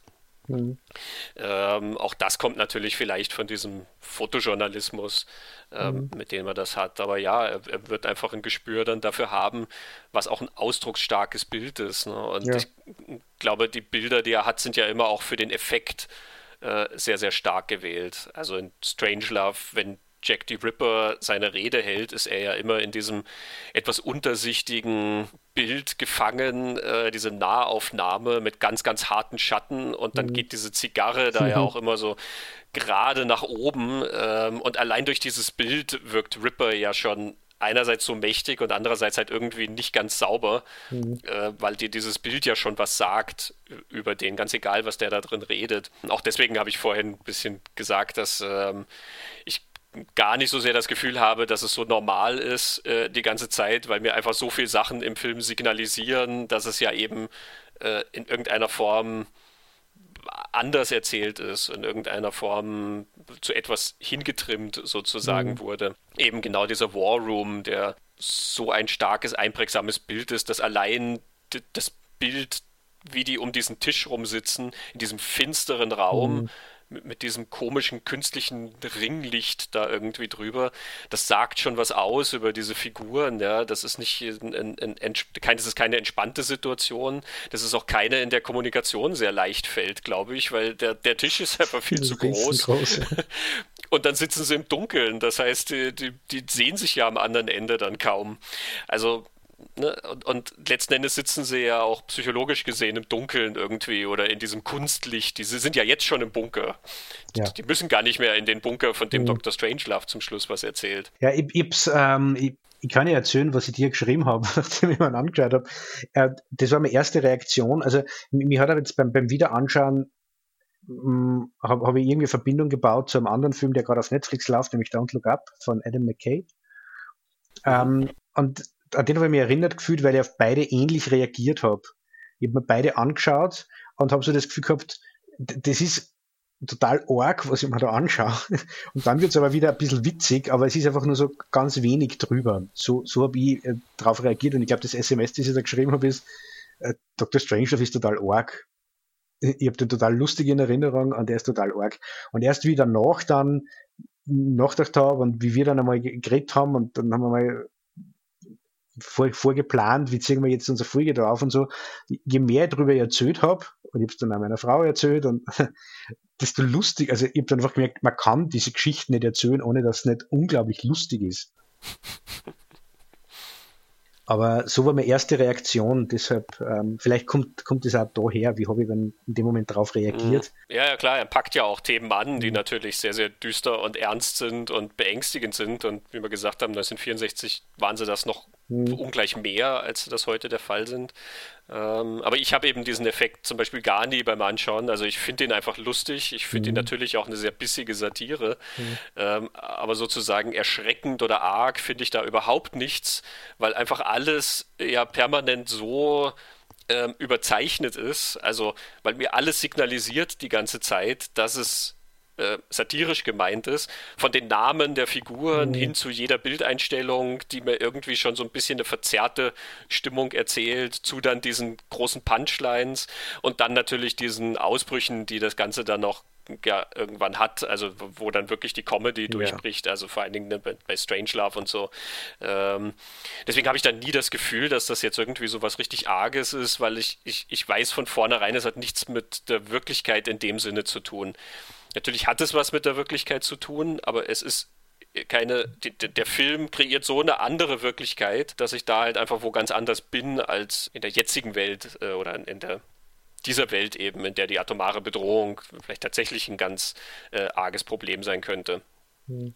Ähm, also ich, ich glaube, ähm, die ernste Variante sozusagen, die finde ich dann erschreckender oder ärger, ähm, weil sie mir dann näher erscheint, ähm, dass halt die schlechten Entscheidungen dann oft einfach so banal sein können oder halt so ähm, sozusagen diese Überhöhung überhaupt nicht brauchen, dass sie äh, in, in, in irgendeiner Form angreifbar wären oder dass sie in irgendeiner Form ähm, fragwürdig sind oder auch absurd anmuten. Hm. Ja, interessant. Weil ich mir jetzt gerade denke, vielleicht wird meine Reaktion drauf ja deshalb, weil, weil ich glaube, in den Köpfen der handelnden Personen schaut es genauso aus. und die, die, die Absurdität und die, die Paradoxa, die, die dem Innewohnen, was wir da sehen, ähm, spielt für die einfach keine Rolle. Mhm. Äh, und das hat mich wahrscheinlich erschreckt. Das stimmt, aber wenn du jetzt zum Beispiel also diesen General Turgidson dir anschaust, ne, ich äh, kenne mich jetzt in der Biografie von Curtis LeMay, von dem Vorbild, äh, nicht wahnsinnig aus, aber ich glaube, dass das ein viel langweiligerer Typ war als äh, George C. Scott, äh, also diese Figur, die mhm. von George C. Scott gespielt wird, der ja schon so ein bisschen larger than life ist, ja. Mhm. Also eben er wird mit der Sekretärin eingeführt, das heißt, er ist ein Weiberheld und dann klopft er sich da so schön auf den Bauch irgendwie ja. und dann, dann redet er halt auch immer so richtig kernig, mhm.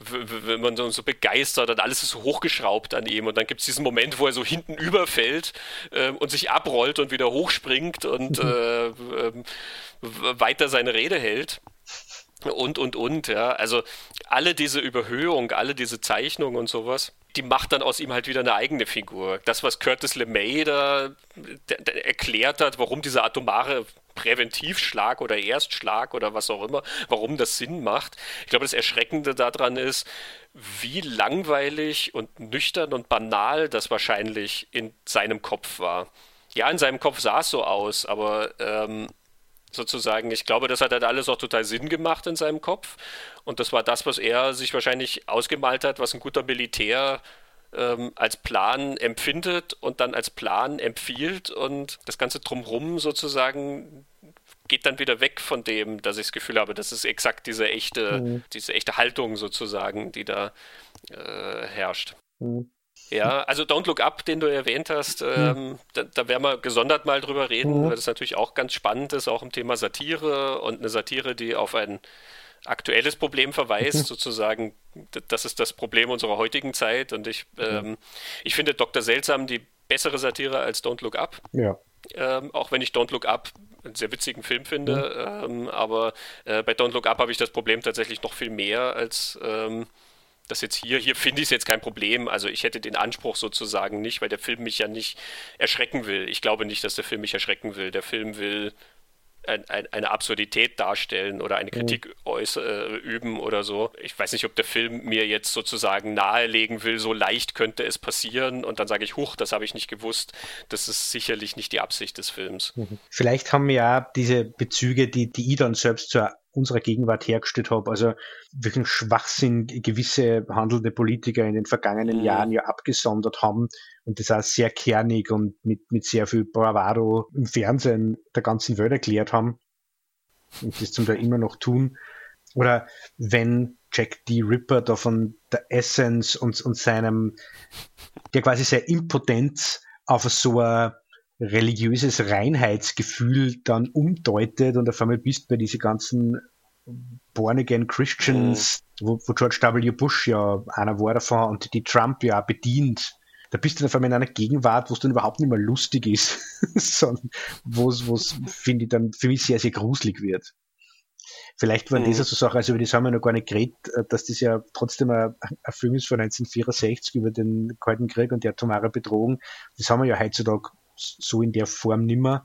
Und trotzdem schafft er das ja auch, dass er mhm. zumindest mir Bezüge zur heute herstellt, indem er Denkweisen und Betrachtungsweisen und, und Gedanken einfach oder Gedankenfolgen und Züge klarlegt und, und außerseziert, die, die die Zeit überdauern.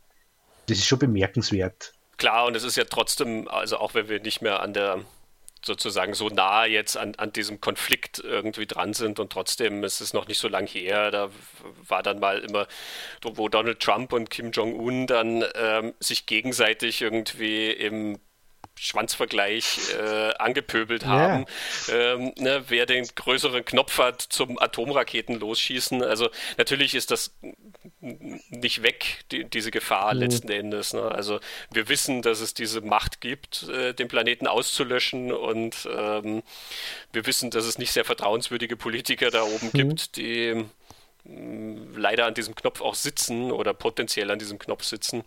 Also klar, dadurch behält der Film natürlich auch diese Dringlichkeit, sage ich mal, oder diesen Biss letzten Endes auch. Ne? Und man kann ihn dann auch umdeuten, also Don't Look Up, den du erwähnt hast, der funktioniert ja dann auch zum Beispiel auf dieser Ebene genauso, dass alle Reaktionen auf diese Katastrophe, die kommen, einfach unangemessen sind. Mhm. Und das ist natürlich ein Problem, was man heute auch mhm. kennt. Also wenn mhm. in, in Dr. Strangelove einfach niemand das Problem ernst nimmt oder halt einfach mit Lösungen daherkommt, die halt einfach Schwachsinn sind ähm, oder die das Problem einfach komplett verkennen, dann kann man das heute auch auf andere Geschichten umlegen und sich dann wieder halt da drin finden, beziehungsweise wieder diese mhm. Verhaltensweisen da drin finden ähm, und dann nicken zustimmen und sagen, ja, leider, das, diese Argumentation kennt man oder diese mhm. Art der Rhetorik, ähm, diese Art des Problemmanagements, das ist alles leider sehr, sehr vertraut. Genau. Es ist alles andere wichtiger als dieses dringende Problem, dass die Welt untergeht. Ähm. Wer, wem tut's mehr leid? Ähm, wer fühlt sich jetzt wie von diesen Politikern? Äh, wollen uns die Kommunisten hintergehen? Dann wollen uns die Amerikaner hintergehen? Und meine Potenzprobleme und das ist alles wichtiger als die Tatsache, dass die Welt untergeht. Ja.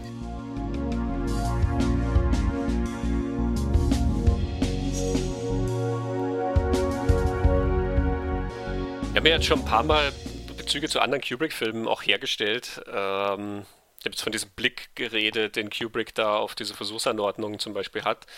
Ähm, tatsächlich finde ich, ist Dr. Strangelove ja ein Film, der ähm, ganz, ganz viel mit anderen Kubrick-Filmen auch gemeinsam hat. Und das ist immer das Interessante, so unterschiedlich die Filme dann letzten Endes sind. Also das sind so ähm, so unterschiedliche Geschichten, die er da aufgreift, ob das dieses Science-Fiction-Opus von 2001 ist oder die Geschichte im Ersten Weltkrieg, Paths of Glory, ähm, oder diese Beziehungsgeschichte, diese ähm, Fremdgeh- äh, Misstrauensgeschichte in Eyes Wide Shut und so und trotzdem ziehen sich da gewisse Linien halt immer sehr, sehr durch. Natürlich sowohl in der Inszenierung, aber auch thematisch. Und wir haben jetzt bei, bei Strangelove schon ein paar Mal darüber geredet, dass ja die Kommunikation bzw. die Isolation mhm. so wichtig ist. Und ich finde, das ist ein, ein, Thema, was bei Kubrick ja sehr, sehr häufig auftaucht. Also wenn du an den nächsten Film dann denkst, 2001, da ist Kommunikation bzw. Fehlkommunikation ja dann auch ein ganz, ganz großes Thema. Ähm, natürlich im zentralen Konflikt des Films, wo die Astronauten irgendwie mit ihrem Computer kommunizieren und dann halt irgendwann nicht mehr. Also irgendwann ist diese Kommunikation dann, was immer sie ist, abgebrochen oder sie ist missverständlich oder sie funktioniert einfach nicht mehr. Ja? Der, der dieser Computer, dem sie da vertraut haben, der ähm, führt sie dann letzten Endes ja in den Tod. Ähm, und sie schalten ihn ja dann auch ab. Du hast das Kommunikationsprinzip ja dann aber auch in dem, was da überhaupt in dem Film passiert. Diese Monolithen, die dann auftauchen in 2001, ähm, kommunizieren die mit uns? Es wird dann einmal gesagt, das schickt ein Signal Richtung Jupiter, ja. Also mhm. es ist so eine Art Medium oder so, aber vielleicht ist ja auch das, der Monolith selber die Botschaft, die wir kriegen, ähm, die von irgendwelchen Außerirdischen gesetzt werden, um uns irgendwas zu sagen, was wir nicht verstehen. Die Tatsache, dass wir als Zuschauer ja auch nicht verstehen, was diese Monolithen sind, ähm, hängt ja auch mit diesem Problem zusammen letzten Endes. Und das hat schon viel zu tun, denke ich, mit diesen äh, Dr. Strangelove-Kommunikationen von Menschen, mhm. die einfach nie miteinander reden können. Befehle, die nirgendwo ankommen. Ähm, mhm. Piloten, die da ins Feindgebiet kreisen ähm, und halt einfach keine Befehle mehr empfangen können. Die, mhm. die sind halt abgeschottet. Ne? Mhm. Ähm, der General, der sich in seinem Büro eingesperrt hat mhm. und ähm, er ist halt noch mächtig genug, um sozusagen die Vernichtung der Welt anzuzetteln, ja, aber ähm, niemand hinterfragt diese Befehle, sie werden halt einfach ausgeführt. Mhm. Und wenn du dann an Eyes Wide Shut denkst, ähm, wo Kommunikation dann auch wieder, finde ich, eine mhm. große Rolle spielt, auf einer ganz anderen Ebene, aber ja. wo es auch darum geht, wie Tom Cruise und Nicole Kidman, diese beiden Figuren, wie die miteinander kommunizieren oder auch nicht, genau. wie sie missverstehen, was mhm. sie sagen oder die Kommunikation auf Annahmen basiert mhm. ähm, und so. Ja. Ja, das stimmt. Überlege gerade, wie Shining da reinpasst, aber den hätte ich jetzt eher beim Wahnsinn verortet, die Verbindung.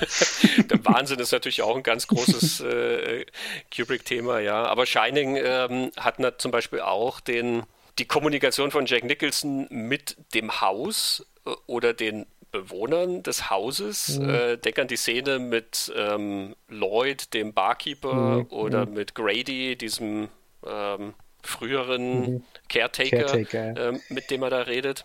Das sind ja letzten Endes Selbstgespräche, die er da wohl führt, oder er redet mit den Geistern des Hauses. Ähm, das ist nicht so ganz klar, mit wem er da kommuniziert. Es ist auch nicht ganz klar, auf welcher Ebene diese Kommunikation abläuft. Das wird ja mhm. quasi nicht gesagt, ob das jetzt nur seine Einbildung ist oder ob da tatsächlich Geister auftauchen oder wie auch immer.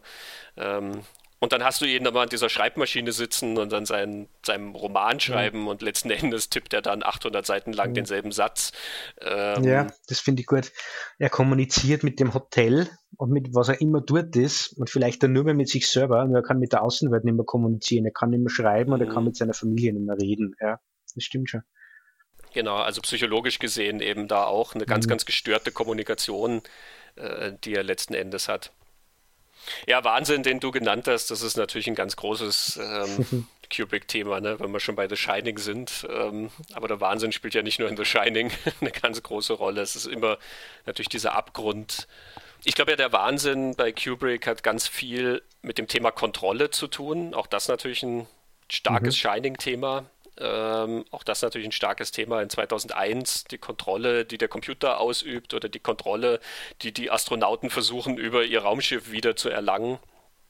Und in Dr. Strangelove ist ja auch das eine einzige Geschichte des Kontrollverlusts, die wir mhm. da erleben. Ne? Ähm, der General, der den Befehl gibt und dann leider haben wir die Kontrolle darüber verloren, was aus diesem Befehl wird. Ja, wir können diese Bomber nicht mehr zurückordern. Ähm, wir, wir können diese ganzen Pläne nicht umsetzen und, und, und.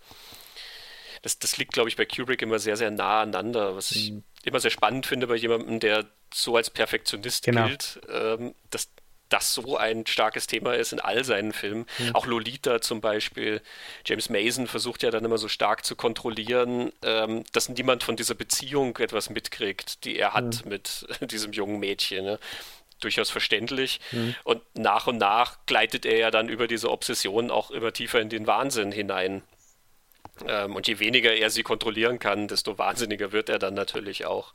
Ja, Full Metal Jacket, also das ist ja der einzige Wahnsinn, aber da, da, da, treffen sich ja zwei Schauspieler, die den Wahnsinn ja zur Perfektion getrieben haben. Gell? diese Ausbildung. Ja, der Krieg äh, von, von Strangelove eben, der ist natürlich auch in Full Metal Jacket ja. und in Paths of Glory, Wege zum Ruhm. Das ja. ist offensichtlich auch ein Thema, zu dem er öfter zurückgekehrt ist. Und ich, ich glaube ja, dass er sich gerne Menschen in Systemen auch anschaut. Menschen, mhm. die in, in irgendeinem System stecken und was dieses System mit einem macht. Also Full Metal Jacket erzählt dir ja letzten Endes zwei Geschichten, wie jeweils ein Mensch zum Mörder wird. Das eine in der mhm. Ausbildung und das andere dann im tatsächlichen Krieg, wo Joker dann zum Schluss mhm. ähm, diese Frau erschießt. Ähm, und das ist halt das System des Krieges, das er da aufgreift, was er mhm. natürlich auch in Wege zum Ruhm ja schon hat, ähm, wo dieses System des Krieges irgendwie ähm, ja dann sehr, sehr starke Abgründe offenbart. Ne? Bezeichnenderweise ist in all diesen Filmen ja auch ähm, kein Feind drin. Also in Paths of Glory siehst du eine Schlacht, aber du siehst nie den Feind, gegen den sie kämpfen. Bei Dr. Strangelove siehst du den mhm. Feind, mhm. wer immer der Feind ist, ja auch nie. Also der, der Feind ist dann entweder man selber bei dieser Militärbasis. Ähm, wenn der Feind der Russe ist, dann wird er nicht gezeigt, weil du siehst diese, diese Jagdflieger von den Russen oder sowas nicht, mhm. die ähm, auf das Flugzeug dann ähm, schießen. Die, schießen ja. Mhm. Und bei Full Metal Jacket siehst du es halt dann vor allen Dingen zum Schluss, da hast du natürlich, das ist dann der, diese, diese große Überraschung, dass das dann eine Frau ist, die dann dort in diesem Hochhaus ja steht äh, und auf die Soldaten schießt, ähm, die offensichtlich Zivilistin ist ähm, mhm. und sich da verteidigt. Ähm, aber du siehst ja auch ganz, ganz lange da den, den Feind nicht wirklich. Mhm. Ähm, also irgendwie ist das System selber so ein bisschen das, was eigentlich das, das Problem ist bei ihm. Ne? Das ist das, wo, mhm. äh, wo eben dieser Wahnsinn auch lauert, denke ich. Mhm. Ja, und mir fällt jetzt ein Clockwork Orange ein dazu. Ich meine, mhm. da ist der Wahnsinn auch ganz offensichtlich, aber ich habe dem nichts hinzuzufügen. Sehr interessant. Ja, meine kurze Abhandlung zum Thema, die, die Themen von Kubrick. Mhm. Äh, natürlich ganz, ganz, ganz viele, aber das finde ich macht ihn ja auch so spannend, dass mhm. ähm, Filmemacher einerseits so eine starke Handschrift haben kann und so ausgeprägte Themen und dann andererseits halt so viele verschiedene Geschichten damit erzählen kann und nicht immer dieselbe Geschichte dann anpackt, ja. ne, sondern ganz, ganz unterschiedliche Sachen macht. Aber jetzt habe ich noch eine interessante Frage, Christoph. Ähm, warum heißt denn der Film eigentlich Dr. Strangelove? Warum ist er nach dieser Figur benannt? Ja, das kann ich dir erklären. Ähm, nein, ich, ich habe einen Gedanken dazu. Ähm, oder, oder mehrere. Das, was ich mir gedacht habe, das, ist das eine ist, dass Dr. Strangelove als dieser nationalsozialistische deutsche Nuklearwissenschaftler eigentlich die, die Personifizierung dieses zerstörerischen, kaputten Systems ist, einerseits. Ähm, das darf er ja dann sogar sagen, wo er dann darüber schwärmt, was für tolle Ideen diese Doomsday-Device nicht ist, dass das ja die perfekte Abschreckungswaffe ist. Man muss sie nur der Welt sagen, der größte mhm. Fehler ist, sowas im, Ge im Geheimen zu halten. Also das ist so, glaube ich, eine Idee, er, er Person, dieses sein Denken, ähm, mhm. und das finde ich halt das Böseste überhaupt, dass, dass der nationalsozialistische Wissenschaftler ist die Quintessenz von dem Denken, das den Kalten Krieg beherrscht. Das habe ich schon sehr best gefunden. Und das andere ist, dass er halt, äh, glaube ich, auch die zweite Idee, diese, diese Hand, die er nicht unter Kontrolle hat, die er erwürgen will und die man zum Hitlergruß hin will und der, der ist so halb Mensch, halb halb Roboter, halb Maschine und es geht ja, glaube ich, in Dr. Strangelove auch um dieses, die Maschine und der Mensch und dieses Hin und Her mhm. zwischen dieser Doomsday-Device, die völlig automatisch die Welt untergehen lässt, auf die man immer eingreifen kann, und auf der anderen Seite die Menschen, die da halt mit Vernunft oder die, die, die boah, die Vernunft begabt sind und versuchen zu sagen, hey, das macht ja keinen Sinn, sozusagen. Ähm, da ist er halt auch ein, ein Bild dafür, so mein Gedanke. Und ich finde es halt sehr, wieder auch sehr, sehr schlau und, und super von, von dem Film, dass er in einer Geschichte über den Kalten Krieg und die Atomwaffe und die Atombombe darauf hinweist, dass nach dem Zweiten Weltkrieg ganz viele nationalsozialistische Wissenschaftler zumindest nach Amerika, nicht nur nach Amerika, aber nach Amerika exportiert wurden, um dort mitzuarbeiten am militärischen Programm. Und wir wissen, dass Werner von Braun am, am Mondprogramm mitgearbeitet hat. Und ich finde, der Film stellt dann eben durch das, was er da tut, schon die Frage, inwieweit man mit solcher Expertise nicht auch eine, eine Ideologie ähm, importiert hat. Mhm. Und das lässt einfach so stehen, finde ich. Mit dem letzten Satz, was Strangelove tut, der steht auf aus dem Rollstuhl, zeigt den Hitlergruß und sagt, mein Führer, I can walk. Mit dem lässt ihr dann der Film. Und das ist saulustig, aber es ist ja also auch wieder unglaublich gruselig gleichzeitig. Also mhm. diese Gedanken können wieder gehen plötzlich in dem Moment, wo die Welt untergeht. Also er schwärmt ja auch von dieser rassischen Aufzüchtung. Das ist ja auch so cool, wo er sagt, wie toll das Leben im Bunker nicht ist, weil dann kann man nach rassischen Kriterien die Menschheit hochzüchten. Und du denkst, da war ja, aber genauso. Mhm. Ja, ja, und die müssen dann auch ausgewählt werden, eben die Frauen, wie attraktiv sie genau. sind, eben, damit dann von möglichst vielen Männern noch befruchtet werden können und und und. Ja, ähm, ja du bist mitten also, im SS-Programm. Also wirklich. Da ist doch gar nicht mehr äh, lustig. Ich fand den Satz, den du gerade gesagt hast, sehr schön. Diese Gedanken können wieder gehen. Das mhm. ist, ähm, glaube ich, eine, das ist eine sehr gute Beobachtung. Mhm. Und ja, ich glaube auch, Strangelove ist sozusagen die Ideologie, ähm, die hinter dem allen steckt, mhm. die das so erschreckend macht. Die anderen Figuren sind ja sozusagen die Zahnräder äh, in diesem ganzen Getriebe. Die spielen halt ihre Rollen ähm, und sie können das alles nicht abwenden. Aber Strangelove ist die Ideologie dahinter.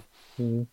Da habe ich noch ein nettes äh, Kubrick-Zitat, ähm, der in einem Interview das mal gesagt hat, dass es ähm, in dem Stanley Kubrick-Buch von Rolf Thiessen zitiert. Äh, das Zitat ist ursprünglich aus, von 1968 ähm, aus Positiv.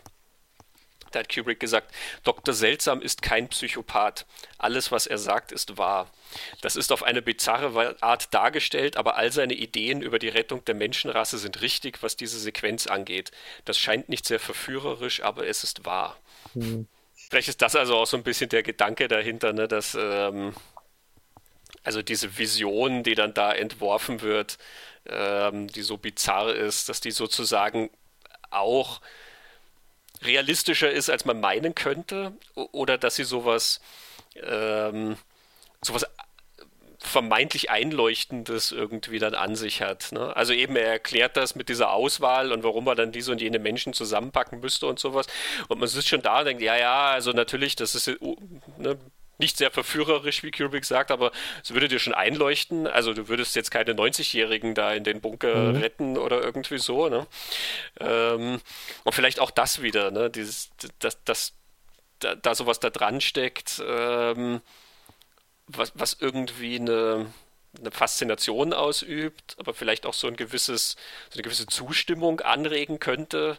Yeah. Ähm, dass, dass also diese Figur ja die gefährliche sozusagen auch ist, ja. weil der mehr repräsentiert als alle anderen. Hm. Ja, ja, also ich denke mir ja dann immer, natürlich ist es folgerichtig logisch, was er da erzählt, aber natürlich hat das ja einen Vorlauf. Also mhm. man kann die Menschheit schon so in Grund und Boden bomben, dass die Nazis auf einmal total gute Ideen haben. Aber das ist ja mhm. das, was die Nazis gemacht haben.